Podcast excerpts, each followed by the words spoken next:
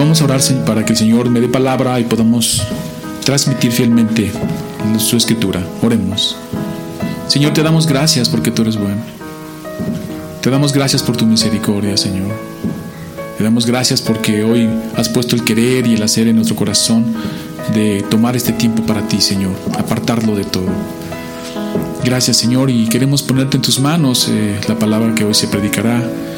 Úsame como herramienta de gracia, mis hermanos para que yo pueda ser útil, un siervo útil, Señor. Pon tu palabra en mi boca, Señor, y quita cualquier cosa que no esté allí. Te pido, Señor, que me permitas predicar fielmente, que hablar con denuedo, Señor, de una manera que se entienda y edifique. En tus manos me pongo, en nombre de Cristo Jesús, y pongo el corazón de cada uno de los que escucha este mensaje. En tus benditas manos, por los siglos de los siglos. Amén. Muy bien.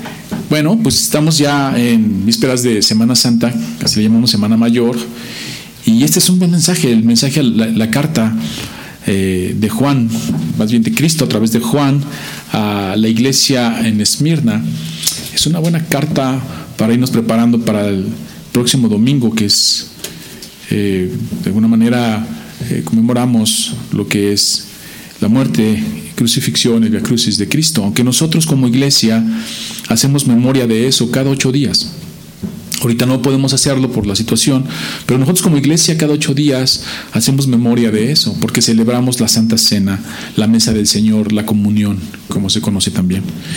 Y es una manera de estar siempre en nuestro corazón teniendo presente eso y ser ministrados espiritualmente por su cuerpo y por su sangre.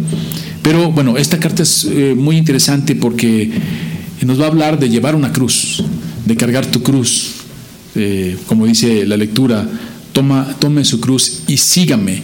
Y es algo que hicieron los hermanos en la iglesia de Esmirna.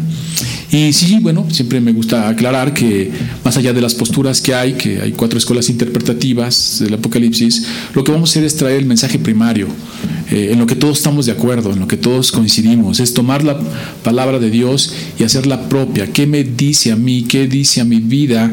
¿Y qué dice a mi congregación, a mi iglesia? Porque eh, Dios eh, permitió que estas cartas, cartas estuvieran aquí eh, para la iglesia y nos sirvan de ministración. Y eso es lo que vamos a hacer. Vamos a ir a ellas en ese sentido para poder hacer una exégesis de lo que la carta dice, pero sobre todo, hermano, lo que te dice a ti, lo que dice a tu iglesia, lo que dice al mundo.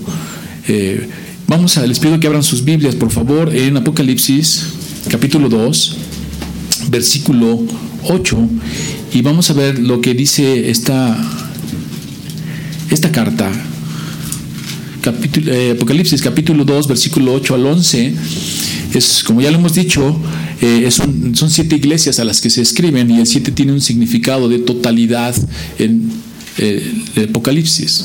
También veremos el 10 hoy y también tiene un significado. Entonces vamos a ir viendo numerología, eh, vamos a ir viendo interpretaciones y sobre eso vamos a ir entendiendo, teniendo un entendimiento más pleno de lo que el Apocalipsis es, porque mucha gente tiene miedo de leer Apocalipsis, me ha comentado, es que me da miedo leer Apocalipsis.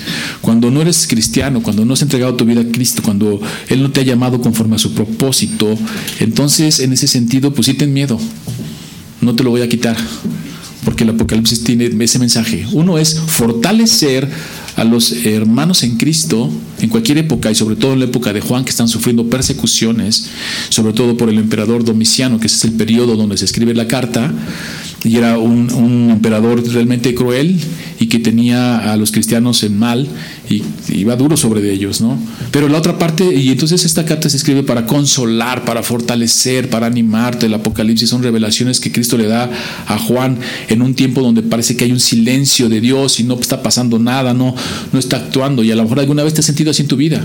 ¿Dónde está Dios? ¿Por qué no me escucha? Los, los, el salmista lo hace muchas veces, ¿no? No escondas de mí tu rostro. Así dice el salmista. ¿Hasta cuándo dejarás que el enemigo se burle de mí? Y vemos cómo hay un, corazón contrito allí clamando al Señor. Entonces, eh, Cristo responde a través de estas revelaciones y el cristiano se anima. Y el otro lado está en que si no ha sido llamado conforme al propósito del Señor, está la otra parte, sí, el temor, el temor. Porque vamos a ver a un Dios, a un Cristo poderoso en toda su gloria, en toda su magnificencia, abriendo sellos y permitiendo cosas a la humanidad. Y entonces, como ya lo hemos visto en hace dos predicaciones, vemos a Cristo teniendo el control de todas las cosas, soberano sobre todo lo que está pasando. Él es el que tiene el libro en su mano y Él es el que abre los sellos y Él es el que permite las cosas. Pero su pueblo, antes, un poquito antes de eso, habla con Él y le da estas siete cartas hermosas de gran aprendizaje. Entonces tenemos Apocalipsis capítulo 2, versículo 8 en adelante, dice así, y escribe al ángel de la iglesia en Esmirna. Ya hemos dicho que el ángel es el pastor o los encargados de la iglesia. Eh, a Él escribe. Y ya vimos también en, las otras dos predicaciones que Cristo está con los pastores en la mano derecha y en medio de las iglesias, de los candelabros, ¿se acuerdan? Entonces eso es de gran gozo, que el Señor nos sustenta la iglesia, no lo sustenta nadie más, hermano. No lo sustentan los pastores, no lo sustentan las organizaciones, no lo sustentan las religiones, lo sustenta Cristo. Dice así, escribe al ángel de la iglesia en Esmirna el primero y el postrero, el que estuvo muerto y vivió, dice esto. Yo conozco tus obras y tu tribulación y tu pobreza, pero tú eres rico. Y las blasfemias de los que dicen ser judíos y no lo son, sino sinagogas de Satanás.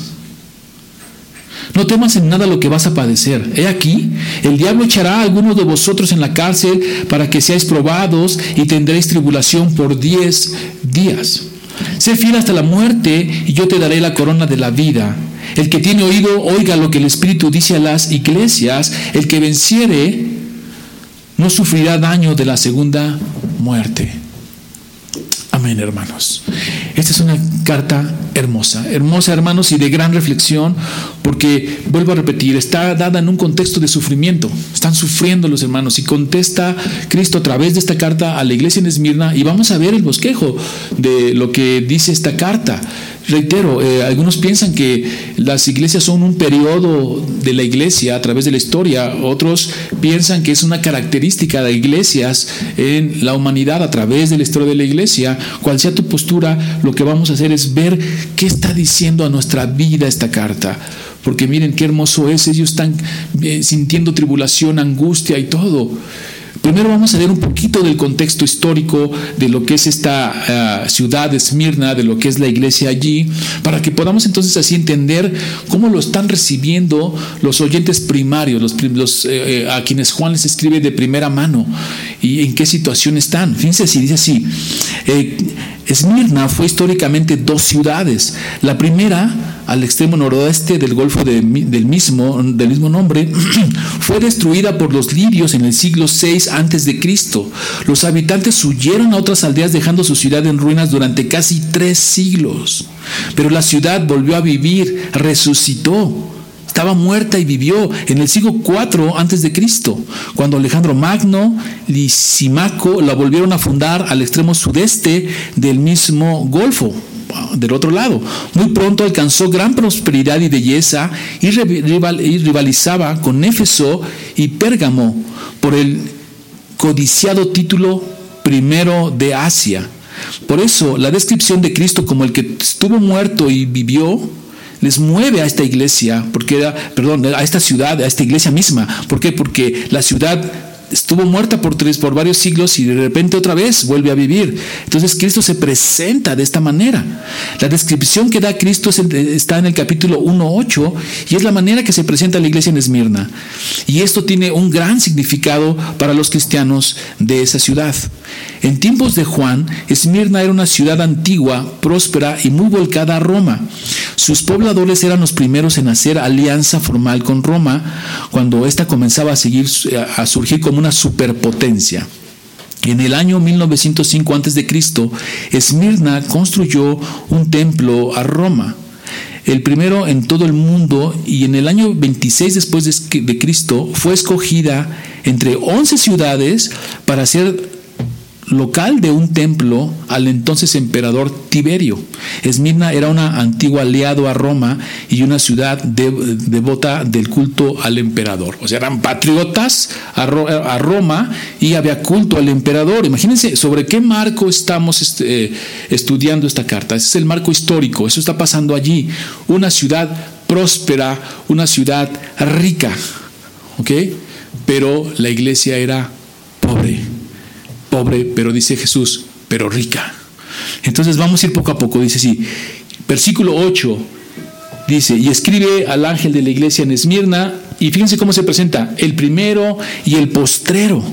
Isaías 44, 6 va a hablar de el primero y el postrero de Dios. Es algo que se dice de Dios, de Jehová, y ese atributo se le da a Cristo, diciendo, Cristo es divino, Cristo es Dios. Y esos atributos que vemos en el Antiguo Testamento que solamente se le dan a Jehová, vemos en el Nuevo Testamento cómo se le dan a Cristo también, ¿no? Y así es como se presenta. Luego dice así, el primero y el, el postrero, y el segundo es el que estuvo muerto y vivió. Y esa es la temática de toda esta carta, la temática de todo Apocalipsis. Muerte y vida, hermanos. Eso es lo que vamos a ver a través de las cartas y de todo el Apocalipsis. Muerte y vida. Cristo triunfando sobre la muerte, Cristo victorioso sobre la muerte y dando vida eterna a los que están en Él. Y así es como está. Entonces Jesús va a llamar a los creyentes a ser fieles hasta la muerte, hermanos. Por eso es que hemos dicho repetidamente que los cristianos en esa época iban al coliseo a morir cantando salmos porque sabían que después de la muerte venía la vida y el morir por Cristo era un privilegio y entonces se sentían honrados por hacerlo. Aún en la situación de hambre, aún en la situación de escasez, de persecución, de tribulación. Y fíjense qué interesante, hermanos, tenemos que ver el contraste entre la iglesia de Éfeso que era un modelo para todas las demás iglesias, que era la próspera, que era la iglesia creciente, la iglesia, la iglesia teológicamente, ortodoxamente establecida, a comparación de Esmirna. Por un lado, para todas las personas, Éfeso se veía como una iglesia modelo, próspera, y todos esperarían elogios de parte de su Señor. A los ojos de los demás, ah, leímos ya la carta de Éfeso la semana pasada, y es una iglesia modelo, creciente, próspera, me imagino que eh, de alguna manera grande, con muchos hermanos. Eh, eh, muchas, muchos miembros en la congregación, como lo vemos, leímos, teológicamente, pues excelsa, ¿no? Ortodoxa, entonces un gran modelo a seguir, ¿no? Y hoy en día hay iglesias así con todo esto, ¿no? Y que crecen y son enormes, para gloria de Dios lo son. Pero uno esperaría que esta iglesia Cristo la exaltara y le dijera, qué bien lo has hecho, ¿no? De hecho le dice algunas cosas, le reconoce algunas cosas, pero esta iglesia ha perdido su primer amor, ¿recuerdan? Y Jesús le dijo, arrepiéntete y ve de dónde has caído. Entonces ahora imagínense una iglesia chiquita, pobre, inclusive pues de alguna manera calumniada, ¿no? Tenía mala fama esta iglesia, lo que las demás iglesias pensaban de ella, ¿no? Pues le va a ir peor que a, a Éfeso, porque estamos mirando como el hombre mira. Estamos mirando como uno piensa que las cosas deben ser, pero Dios, Cristo, mira diferente. Entonces ese es un gran contraste en el que nos debe llamar a nosotros a una gran reflexión. Una iglesia como Éfeso próspera, modelo, pero siendo reprendida por el Señor. Y tenemos una iglesia pobre, siendo alabada por Cristo. Porque Dios no mira como nosotros miramos. Entonces la iglesia de Esmirna, lejos de ser exhortada por Cristo, es exaltada. Una iglesia pobre y censurada a la vista de todos. Una iglesia pobre dentro de una ciudad rica. Pero los ojos de Jesús están en esta iglesia pobre, tienen otra perspectiva, hermano. Porque les dice, eres pobre, pero realmente eres rica. Los valores del reino suelen ir a la inversa de los valores del mundo, hermanos, como vemos en Mateo 5, 3 al 12, las bienaventuranzas. Cuando uno lee las bienaventuranzas y ve la, iglesia de Esmirna narrada aquí en la carta apocalíptica, en Apocalipsis, uno se puede dar cuenta cómo este, esta, estas bienaventuranzas que vemos en el Sermón del Monte, en el capítulo 5, son una descripción o esta iglesia tomó esas bienaventuranzas y las hizo reales. Porque la primera empieza, bienaventurados los pobres en espíritu, porque de ellos es el reino de los cielos. Pobre en el espíritu es alguien que ya no tiene una bancarrota espiritual, que no depende de sus fuerzas, que depende completamente de Dios. Y en la tribulación y en la angustia es un ejemplo para nosotros. Hoy tú tienes que mirar este tiempo de pandemia, este tiempo de, eh, desolación, porque sale uno a las calles y ya no hay gente pero uno tiene que estar dependiente del Señor. Un pobre en el espíritu. No vas a hacer nada por tus fuerzas, no vas a hacer nada con tu orgullo, no vas a hacer nada con tu inteligencia. Vas a depender completamente de Dios. Y así era esta iglesia, pobre en espíritu. Y puedes revisar las bienaventuranzas vas a ver cómo es en Esmirna es un modelo de ellas. Y recibe elogios del Señor. Y fíjense, no solamente eh, estaba en una, en una ciudad rica, sin una iglesia pobre y con un culto al emperador. Además, Esmirna tenía una problemática muy fuerte, los judíos. Porque los judíos en este tiempo eran judíos que habían salido de la de cuando se destruyó Jerusalén en el año 70, salieron y, llegaron muchos a Esmirna. Y ellos gozaban de grandes privilegios en, en, el Imperio Romano, porque el Imperio Romano a ellos les dejaba tener su libre culto. Y ahí no les exigía que tuvieran el culto al emperador. Entonces ellos tenían muchos beneficios, pero el cristiano en Esmirna rechazaba abiertamente cualquier culto al emperador, porque se centraban en Cristo. Entonces el judío tenía miedo de que este rechazo abierto de los, de los cristianos judíos, entonces eh, les provocara tener diferencias con estas libertades y privilegios que tenían con el imperio romano. Y entonces ellos acusaban a los cristianos eran enemigos de los cristianos. Estos judíos entregaban a cristianos y los difamaban diciendo estos no quieren adorar al emperador, estos tienen su propio rey, estos no se sujetan y entonces había mucha opresión, pero los que ayudaban a esto eran los judíos. Así que vean la problemática que tenían los cristianos allí. Si eras judío cristiano convertido, tu propio hermano de raza, le tenías que tener miedo porque te podía delatar. Vivían en constante temor y opresión. A los cristianos en Esmirna se les consideraba abajo del nivel social de los mismos judíos que ya estaban abajo, ¿no? Entonces era como un segundo nivel o tercer nivel en la clase social al cristiano. Y así vamos a ver en todos los demás que el cristiano siempre va a tener esto, ¿no? Y miren, en el contexto bíblico de esta época, decir pobre decir pobre. No es un poco como hoy lo entendemos, que tú puedes decir, bueno, pues soy pobre o no. Decimos, es que soy pobre pero honrado. Y usamos la palabra pobre pues en, un, una amplitud muy grande, ¿no? Porque es muy relativo. Aquí la pobreza se, se refería a un nivel ya de mendigar, de ser un mendigo. Y los cristianos, aún en todo eso, hermanos, por amor a Cristo, se presentaban como una, una, cultura, una contracultura disidente contra lo que estaba pasando. No aceptaban eso. Es como si hoy te dijeran, vas a tener que a las seis de la tarde salir y ir a la delegación y vas a, darle ahí honores al, al, delegado, al no sé cómo se le llame hoy. Pero ellos dicen, no, no, toda mi adoración, toda mi alabanza es para Cristo.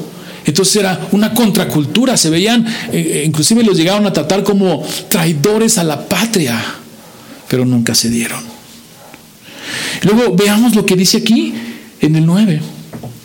Yo conozco tus obras y tu tribulación y tu pobreza. Reitero, la pobreza en ese momento es, es una pobreza extrema, hermano, es una condición ya de mendigo. A veces nosotros le llamamos pobreza al vivir al día pero ellos a veces no les alcanzaba. Y todo por amor al Señor. Amar a Cristo de tal manera que ellos lo amaron. Dice, conozco tus obras y tribulaciones, vivir bajo presión por algo. Pero tú eres rico. Y las blasfemias de los que se dicen ser judíos y no lo son, sino sinagogas de Satanás. Pero déjame hacer un paréntesis, hermano, déjame hacer un paréntesis, déjame que quiero invitarte que vayas a Segunda de Corintios, por favor, capítulo 2, versículo 6. Segunda de Corintios, perdón, capítulo 6, Segunda de Corintios capítulo 6, del 1 al 10, y quiero que vayas conmigo y veas cómo Pablo tiene un perfil como el que tienen los hermanos en Esmirna en, en este periodo, en este tiempo, en este tiempo de la iglesia. Fíjense lo que dice y fíjense lo que dice Pablo. En Segunda de Corintios capítulo 6, vamos a leer de 1 al 10 y vamos a ver cómo Pablo vive lo que los hermanos en Esmirna estaban viviendo, eh, en cada quien en su tiempo, pero es el mismo perfil de un cristiano entregado al Señor. Dice así, así pues, nosotros como colaboradores suyos os exhortamos también a que, reciba, a que no recibáis en vano la gracia de Dios, porque dice, el tiempo acepta, en, tiempo aceptable te he oído y, el día de salvación, y en el día de salvación te he socorrido. He aquí ahora el tiempo aceptable, he aquí ahora el día de salvación. No damos a nadie ninguna ocasión de tropiezo para que nuestro ministerio sea vituperiado, como lo hacían los de No daban ocasión, ellos se abocaron al Señor. Dice, antes bien, nos recomendamos en todo como ministros de Dios. Y fíjense la característica que tiene Pablo allí, y hablando de ellos como ministros, y la que tiene Esmirna. Dice, en mucha paciencia, en tribulaciones, en necesidades en angustias, en azotes, en cárceles, en tumultos, en trabajos, en desvelos, en ayunos, en pureza, en ciencia, en longanimidad, en bondad, en el Espíritu Santo, en amor sincero, en la palabra de verdad, en el poder de Dios con armas de justicia a diestra y a siniestra. Por ahora y por, por honra y por deshonra, por mala fama y por buena fama como engañadores, pero veraces, porque los difamaban, igual que a los de Esmirna, como desconocidos, pero bien conocidos, como moribundos. Mas he aquí vivimos, como castigados, mas no muertos, como entristecidos, mas siempre gozosos. ¿Sí? Fíjate bien, como entristecidos, pero más siempre gozosos, porque, porque el corazón por dentro siempre anhela al Señor. Y fíjense bien aquí, como pobres, mas enriqueciendo a muchos, como no teniendo nada, mas poseyéndolo todo. Y esto es lo que veían los hermanos en Esmirna.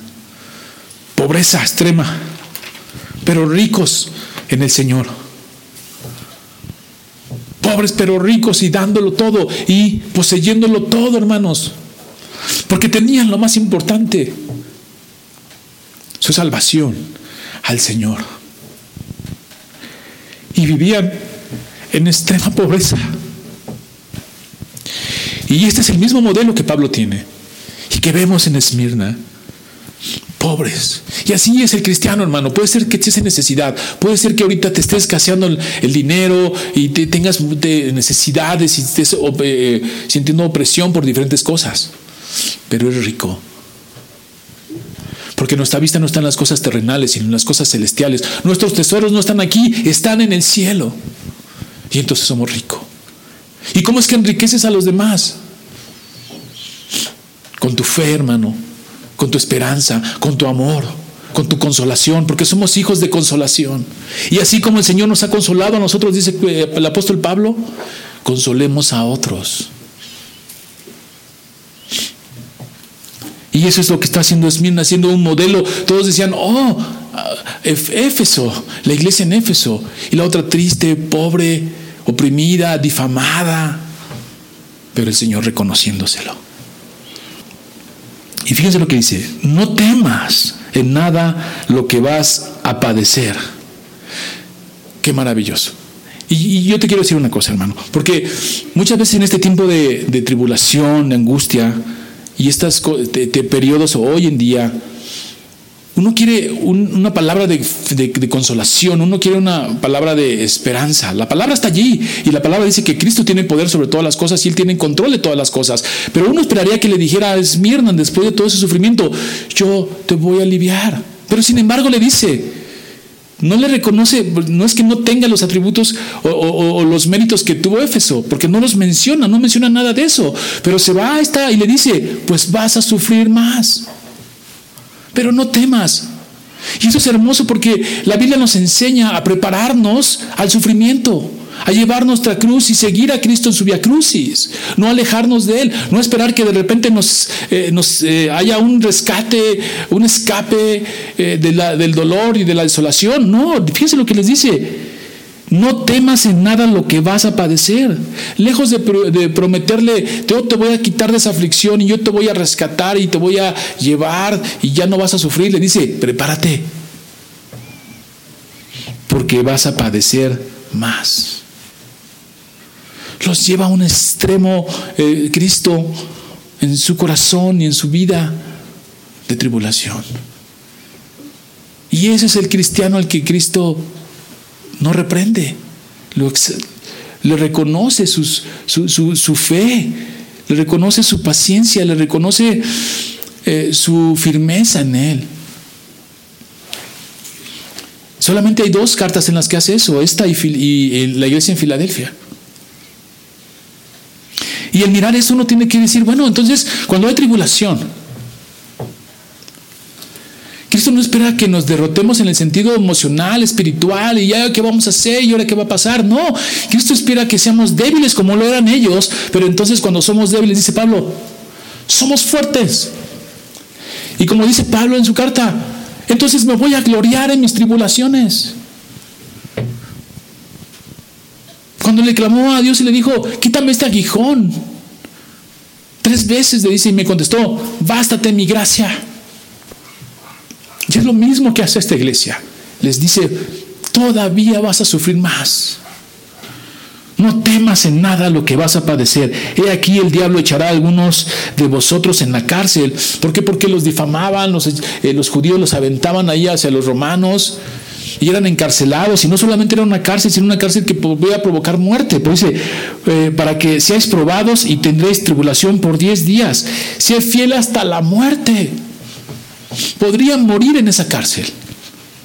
Y el Señor dice, sé fiel hasta la muerte.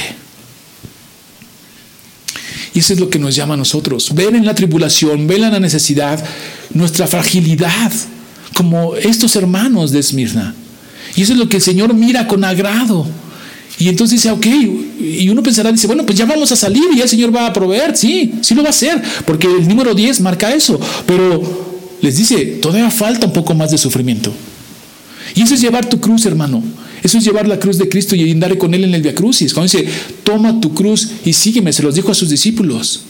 Y nosotros somos discípulos y somos discípulos de Cristo y tenemos que estar preparados para tomar esa cruz que Cristo tomó y sufrir como dice la palabra de Dios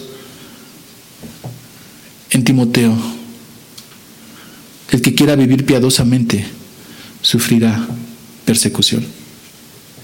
Entonces uno debe estar preparado por eso. La Biblia te pondera para eso. La Biblia te pondera para negarte a ti mismo, no poner tu mira en las cosas terrenales, ponerla en las celestiales y esperar a Cristo, anhelar a Cristo, porque en su inminente venida, anhelarlo es lo que hacían los hermanos. Y luego el número 10 aparece aquí, por 10 días. Es un número simbólico. Ya iremos enseñando que ese número 10 es un, en el esquema decimal es un número perfecto, total, pero siempre es usado para cosas que tienen que ver con el enemigo. Y el número 12 también es en, el, en la escritura judía, es un número total, pleno, y es usado para las cosas de Dios. Entonces aquí dice, los van a echar a la cárcel por 10 días. Habla de una totalidad, o sea, va a terminar, va a empezar ese martirio, pero va a terminar, tiene un principio, tiene un fin. Eso es lo que se refiere el número 10, por 10 días. Y siempre vemos que cuando se refiere a las cosas del Señor, a su victoria, siempre habla de miles, mil años, etcétera. Cristo a través de Juan va a llevar al extremo a la teología paulina de la iglesia como el nuevo Israel de Dios cuando dice, conozco la blasfemia de los que dicen ser judíos. De los que dicen ser judíos y no lo son, sino sinagogas de Satanás. O sea, esa declaración de Cristo a los judíos es durísima. Dicen ser judíos. ¿Y qué dice Pablo en Romanos 2, 28, 29? Dice, voy a resumirlo, si quieres anótalo allí, dice, no es judío el que es exteriormente, sino el que lo es interiormente. Entonces ellos se llamaban judíos y tenían sus sinagogas, pero el Señor les dice, no, es blasfemia, no son mis hijos. No lo son, no son el Israel de Dios. Y luego les llama, peor aún, sinagogas de Satanás. Y eso te debe de retumbar en tu mente, porque imagínate cómo, de qué iglesia estamos hablando y cómo es que una, una sinagoga donde se reunían judíos a leer las escrituras, a leer el, el Antiguo Testamento y según adorar a Dios, se vuelven blasfemos y se vuelven sinagoga de Satanás. ¿En qué momento? Pues en el momento que sirvieron de herramienta para el imperio romano se volvieron instrumento del poder satánico, aliados así del poder político romano, mientras la verdadera Israel, mientras, los verdaderos hijos de Dios, era una iglesia calumniada y perseguida por ellos mismos. Y ese es el verdadero Israel. Y tú dirás, ¿y todo esto qué me dice a mí? ¿Qué me está diciendo el Señor? Bueno, hermano, tenemos que ver que el Señor no mira si tu iglesia es grande, si tu iglesia tiene eh, excelsa teología como en Éfeso, tiene grandes programas de evangelismo, tiene grandes programas de estudios, tiene, es una iglesia la que dice, wow, qué maravilla, qué iglesia, cuán gran bendecida ha sido el Señor. No tengo nada contra esas iglesias, gloria a Dios que lo hacen para el Señor. El problema estaría ahí que eso te llevara a pensar que ya estás acepto delante del Señor y al final llegas a un asunto de obras. Independientemente de cómo te use el Señor, lo que tiene que haber es una humildad en el corazón, un, ser un corazón contrito y humillado.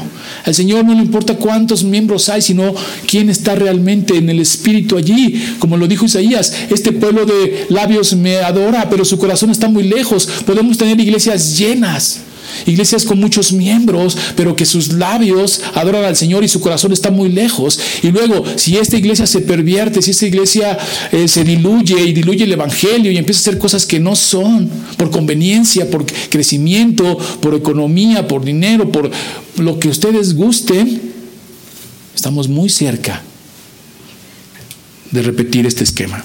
Sinagoga de Satanás. Imagínense, Esmirna, pobre, perseguida por el gobierno, les decían antipatriotas.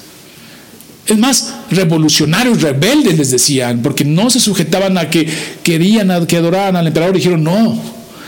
Y daban su vida por eso. Y vivían escasez y pobreza. Y yo no podía decir, bueno, pero ¿qué le pasa a esta iglesia? ¿Por qué no crece? ¿Por qué no avanza? Pero por dentro son ricos, aun fueran pequeños y pocos hermanos. Porque hoy en día la visión es como que si la iglesia crece y se vuelve grande, próspera y hacemos un gran templo y tenemos miles de personas, si es así y es para la gloria del Señor, amén, que así sea. Pero el problema está allí que a veces ya nos concentramos en esa parte y olvidamos realmente el corazón. Y Esmirna no tiene nada de eso. Como lo hemos dicho, uno esperaría que Éfeso, Éfeso con toda su estructura, su enseñanza, su teología, fuera exaltada y es regañada, y por otro lado que Esmirna fuera regañada y es exaltada en su pobreza. Hermano, la Biblia siempre te va a animar. En ningún lugar dice en la Biblia que no vas a sufrir. Dice que vas a sufrir por poco tiempo, sí dice eso. Y nos alerta a estar firmes y esperar en el Señor y sabemos que ese tiempo pasará pero siempre nos prepara y nos pondera a dar nuestra vida por Cristo. Vivir por Él. Porque no solo se les ha concedido conocerlo a Él, sino sufrir por Él. Es momento, hermanos, de tomar nuestra cruz y seguir a Cristo en su via crucis. Así se lo dijo a sus discípulos. Y la pregunta es, ¿estás listo, hermano? Porque estos tiempos son tiempos de prueba. Estos tiempos nos va a sacar o lo peor de ti o lo mejor de ti. Y nosotros en el Espíritu tenemos que dar testimonio de que estamos preparados para lo que el Señor disponga. Aún la muerte, aún te llame hoy, te llame mañana, hermano, tú ya debes estar preparado, listo. Con el bastón listo como lo estaban los judíos en el Éxodo, el pueblo hebreo para salir, para ir al Señor, para la libertad. Eso es lo que tenemos que estar nosotros preparados. Es la carta es hermosa, hermanos, porque no nos dice, ah, no te preocupes, voy a mandar un ejército para que te guarde y te cuide. No, dice, prepárate, porque voy a llevar tu fe hasta lo máximo. Te voy a moldear como el, el alfarero hace con el barro. Y te voy a pasar por fuego para que ese, eh, ese modelo resista. Y eso es lo que uno debe estar. Y luego fíjense cómo dice aquí. Sé fiel hasta la muerte y yo te daré la corona de vida. Es hermoso porque cuando uno eh, empieza a ver todo el contexto histórico, ¿sabías que a Esmirna se le llamaba la corona de Esmirna? Porque su estructura, su arquitectura parecía una corona y era una ciudad hermosa, próspera y parecía una corona, entonces le llamaban la corona de Esmirna. Por eso. Y también eh, en las monedas había acuñado eh, la diosa Cibeles con su corona. Entonces, para ellos corona tenía un sentido bastante interesante porque hablaba de su ciudad misma de su legado mismo. Y entonces cuando Jesús dice, yo te voy a dar la corona, como diciendo, esta no es una corona, no te estés fijando en estas cosas maravillosas, la ciudad enorme, hermosa, próspera, rica, ah, esa corona, yo, no, yo te daré una corona, una verdadera corona, dice, de vida. Y esa es la que tenemos que anhelar. Eso les movía, porque es muy interesante cómo esto se presenta conforme a las características de cada iglesia, lo vamos a ir viendo. Aquí les dice que estuvo muerto y vivió como la ciudad lo estuvo, y les dice, te daré una corona como la ciudad se sentía una corona y era muy valorada. La corona de Esmina. El Señor nos dará una corona, pero esa corona será de, vida, hermanos. Y ya para terminar, dice así, el que tiene oídos, oiga lo que el Espíritu dice a las iglesias. El que venciere, porque nos anima, hermano, a que estemos firmes, fuertes en la tribulación. Allí es donde vamos a dar testimonio, porque qué fácil es eh, dar testimonio en lo fácil. El problema va a ser en lo difícil. Como Jesús lo dijo, pues amar al que te ama, ¿no? Pero ¿qué tal amar al que no te ama? Ahorita ser misericordioso con otros, tener empatía por el más pobre, por el más necesitado, aún tú siendo necesitado, aún tú viviendo tribulación, compartir tu pan, partirlo en dos y darle al otro. Eso es lo que nos llama y eso es lo que el Señor está reconociendo aquí. Y ahí es como iglesia, pues la primera es la personal. El Señor sabe tu sufrimiento, dice, porque le dice, conozco tus obras y tu tribulación y tu pobreza. No es ajeno a ello, hermanos. Por eso está en medio de las iglesias. Dice, el que venciere, y eso es lo que nos anima a vencer, hermanos. Porque yo venceré, no, la victoria de Cristo en la cruz, la victoria en la muerte. Entonces, si Cristo ya venció la muerte, yo no tengo miedo a morir. Y si he de morir, que así sea para la gloria del Señor. Si vivo para Cristo, vivo, y si muero para Cristo, muero. Para mí el vivir es Cristo. Y el morir es ganancia. Pero eso debe ser una verdad en nuestras vidas. No, no es poesía, hermano, que diga qué bonito se oye, sino tiene que ser el corazón y estar dispuesto a eso, inclusive dar para el otro. Y si este que venciere no sufrirá daño de la segunda muerte, sabemos cuál es esa. La segunda muerte es esta de donde vas a ser echado al lago de fuego y decir, hermano, ¿por qué predica eso? Porque esa es la palabra de Dios y te va a llegar a ti como el Espíritu Santo quiera que te llegue. Te animará porque estás en el, en el Señor o te exhortará porque te has alejado. O si no estás, si no has sido llamado, te pondrá a reflexionar. Si vencemos, tendremos esta, no, no sufriremos la segunda muerte, que es muerte eterna. Y eso nos ha prometido y es una gran carta. Y entonces los hermanos de Esmirna morían con gozo en extrema pobreza y el Señor los exalta. Solamente exalta dos, a esta y a Filadelfia, y a los demás la reprende. Hermanos, hoy que nos preparamos para Semana Santa, la semana que entra haremos un espacio entre eh, la predicación de las cartas y nos vamos a centrar en lo que en el Via Crucis de Cristo, en la muerte en la cruz. Vamos a predicar sobre eso, pero esta es una buena eh, la antesala para irnos preparando. ¿Estás dispuesto a tomar tu cruz y seguir a Cristo? En todos los sentidos. En el sentido espiritual, en el sentido inclusive material, negarte a ti mismo y tomar esa cruz, porque recuerda que el Hijo del Hombre no tenía ni dónde recostar su cabeza. Y hay que estar dispuesto a eso, hermano. A Dios y la gloria, oremos. Señor, te damos gracias por este tiempo que nos das. Gracias porque podemos mirar tu palabra. Y saber, Señor, que en estos tiempos tú estás cerca. Tú estás en medio de nosotros. Tú conoces nuestra tribulación, nuestra pobreza, nuestra necesidad. Hoy en día, en este momento, tú lo sabes pero nos reconoces si nos mantenemos firmes hasta la muerte, inclusive, Señor, y no negar tu nombre. Y no negarlo no solamente en decirlo, sino negarlo en nuestra vida misma, que nos comportemos, andemos y, y, pensemos como lo que somos tus hijos, y no lo neguemos, y nuestra vida sea una crónica de tu victoria en la cruz anunciada. A ti sea la gloria por los siglos de los siglos.